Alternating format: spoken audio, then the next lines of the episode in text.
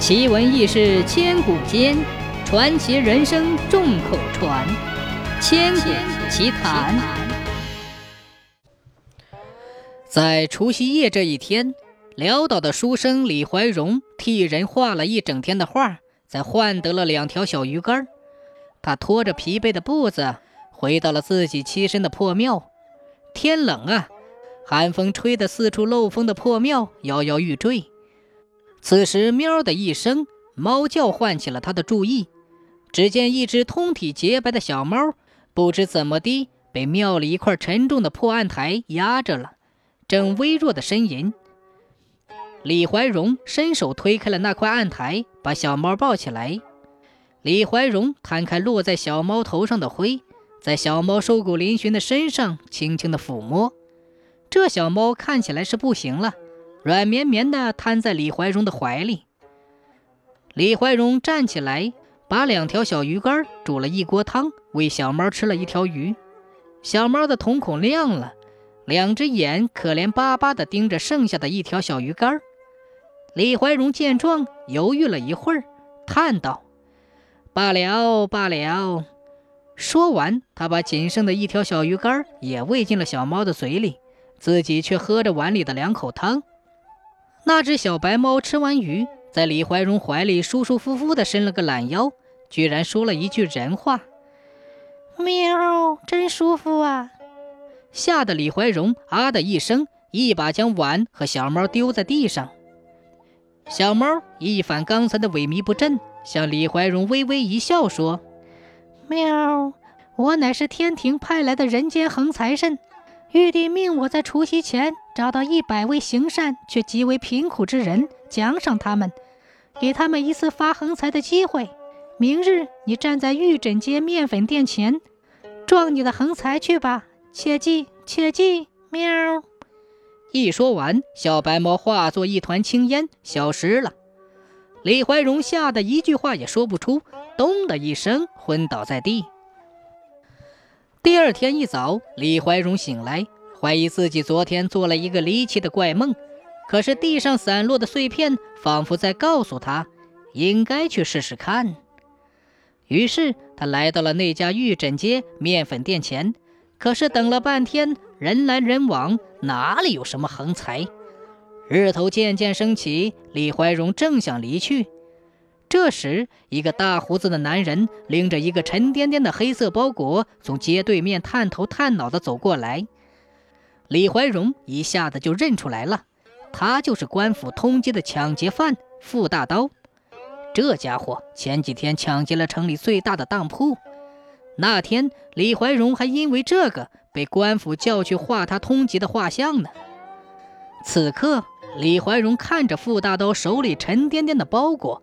心想：“啊，果然横财来了。”他悄悄地尾随傅大刀，转进了一条幽深的小巷。傅大刀仿佛感觉被人盯上，越走越快。李怀荣眼见自己有些追不上了，心想：“糟了，横财要逃跑了。”于是他随手抓起一块大石头，狠狠地砸向傅大刀。只听“砰”的一声，简直如有神助。李怀荣居然也没有想到自己出手那么准，大石头顺势飞出，重重地砸在傅大刀的后脑勺上。傅大刀扑通一下便倒地昏死过去。李怀荣赶紧过去打开黑色的包裹，一袋沉重的珠宝映入眼帘。这里头随便一颗都是千金之宝，那光闪的李怀荣都睁不开眼睛。天哪！真的是发财了，李怀荣也顾不得报官，看着傅大刀不省人事，抓着包裹就跑了。刚开始，李怀荣心中惴惴不安，后来他去了玉珍街那里转悠了几圈，只听得人们说那里发现了一具流浪汉的尸体，官府查不出那人是谁，便不了了之了。李怀荣这才稍稍的放了心，但他仍然小心翼翼。不敢露白，每每想吃肉了，他就用竹子从一个凤凰金钗钗身上刮下一些金粉，拿到街头的张屠夫那里换些剩肉。那张屠夫见李怀荣几次三番的拿出金粉来，心里起了疑。有一天，他悄悄地跟着李怀荣到了破庙，趴在庙墙边偷看。只见李怀荣在案台下翻弄着什么，他大喝一声，冲了进去。李怀荣没想到，荒无人烟的山边的破庙里居然有人闯入，吓了一大跳。张屠夫三步并作两步冲到案台边，要把案台翻开。李怀荣连忙阻拦，可哪里拦得住？张屠夫掀开案台，谁知下面竟然是空空的。李怀荣惊呆了，自己视若性命的珠宝呢？不过他好歹也镇定下来，浑身发抖地指着张屠夫。怒斥道：“你想干什么？我我要上告官府。”张屠夫有些尴尬地说：“呃，李李秀才，你你敢？到时我就说你私藏大户人家的金粉，你就斯文扫地了。”说罢，恨恨地呸了一口，把杀猪刀插回到腰里，骂骂咧咧地离开了。李怀荣等张屠夫走远了之后，连忙翻开案台下面。这一看，眼睛又瞪圆了。黑色包裹里的珠宝通通都在。咦，刚刚张屠夫上来的时候为什么没有看到？现在怎么又冒出来了？难道是横财神在帮忙？李怀荣这么想着，赶忙向四周叩头谢恩。经过这么一次有惊无险的考验，李怀荣的胆子大了。既然有神仙相助，我何不离开本城，去其他县做个逍遥的富翁？于是李怀荣打点了一番行李，准备第二天上路。可是没想到，当天晚上就出事儿了。新来的钦差大臣竟然带人来到破庙。他来这个破庙干啥呢？李怀荣定了定神，拱手迎上去，刚要说话，只听队伍里有人喊道：“看，在庙里。”李怀荣顺势看去，这一看差点没把李怀荣吓昏过去。只见庙里发出万丈光芒，如此的光亮，定有一宝。钦差一行就是被宝光吸引而来。护卫从庙里拎出一个黑色的包裹，奇怪的是，这一次黑色的包裹既未隐去，也不再发出光芒。护卫打开包裹，立刻就认出了那当铺所失的珠宝。这下人赃俱获，钦差认定李怀荣就是傅大刀的同伙，很快就定了李怀荣一个斩立决。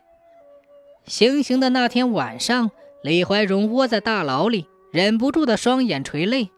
这时，一个小白猫来到他面前，李怀荣一看，哪里还忍得住，朝他怒吼道：“不是说天庭赏我的吗？为何助我取得财宝，又助我藏其在手？”却又要取我性命，这是赏还是罚？你是神还是鬼？这时候，小白猫又开始说起话了：“喵，我给你发财的机会，可是做选择的却是你自己呀。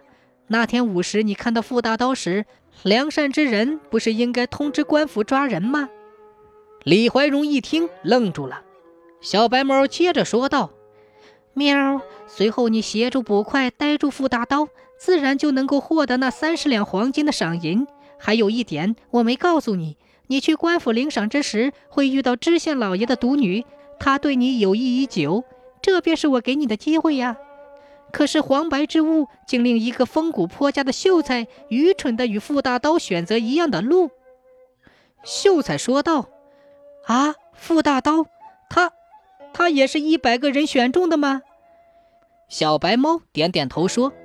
喵，不错，他原来的身份是当铺的伙计，他把我化身成的老婆婆送回了家。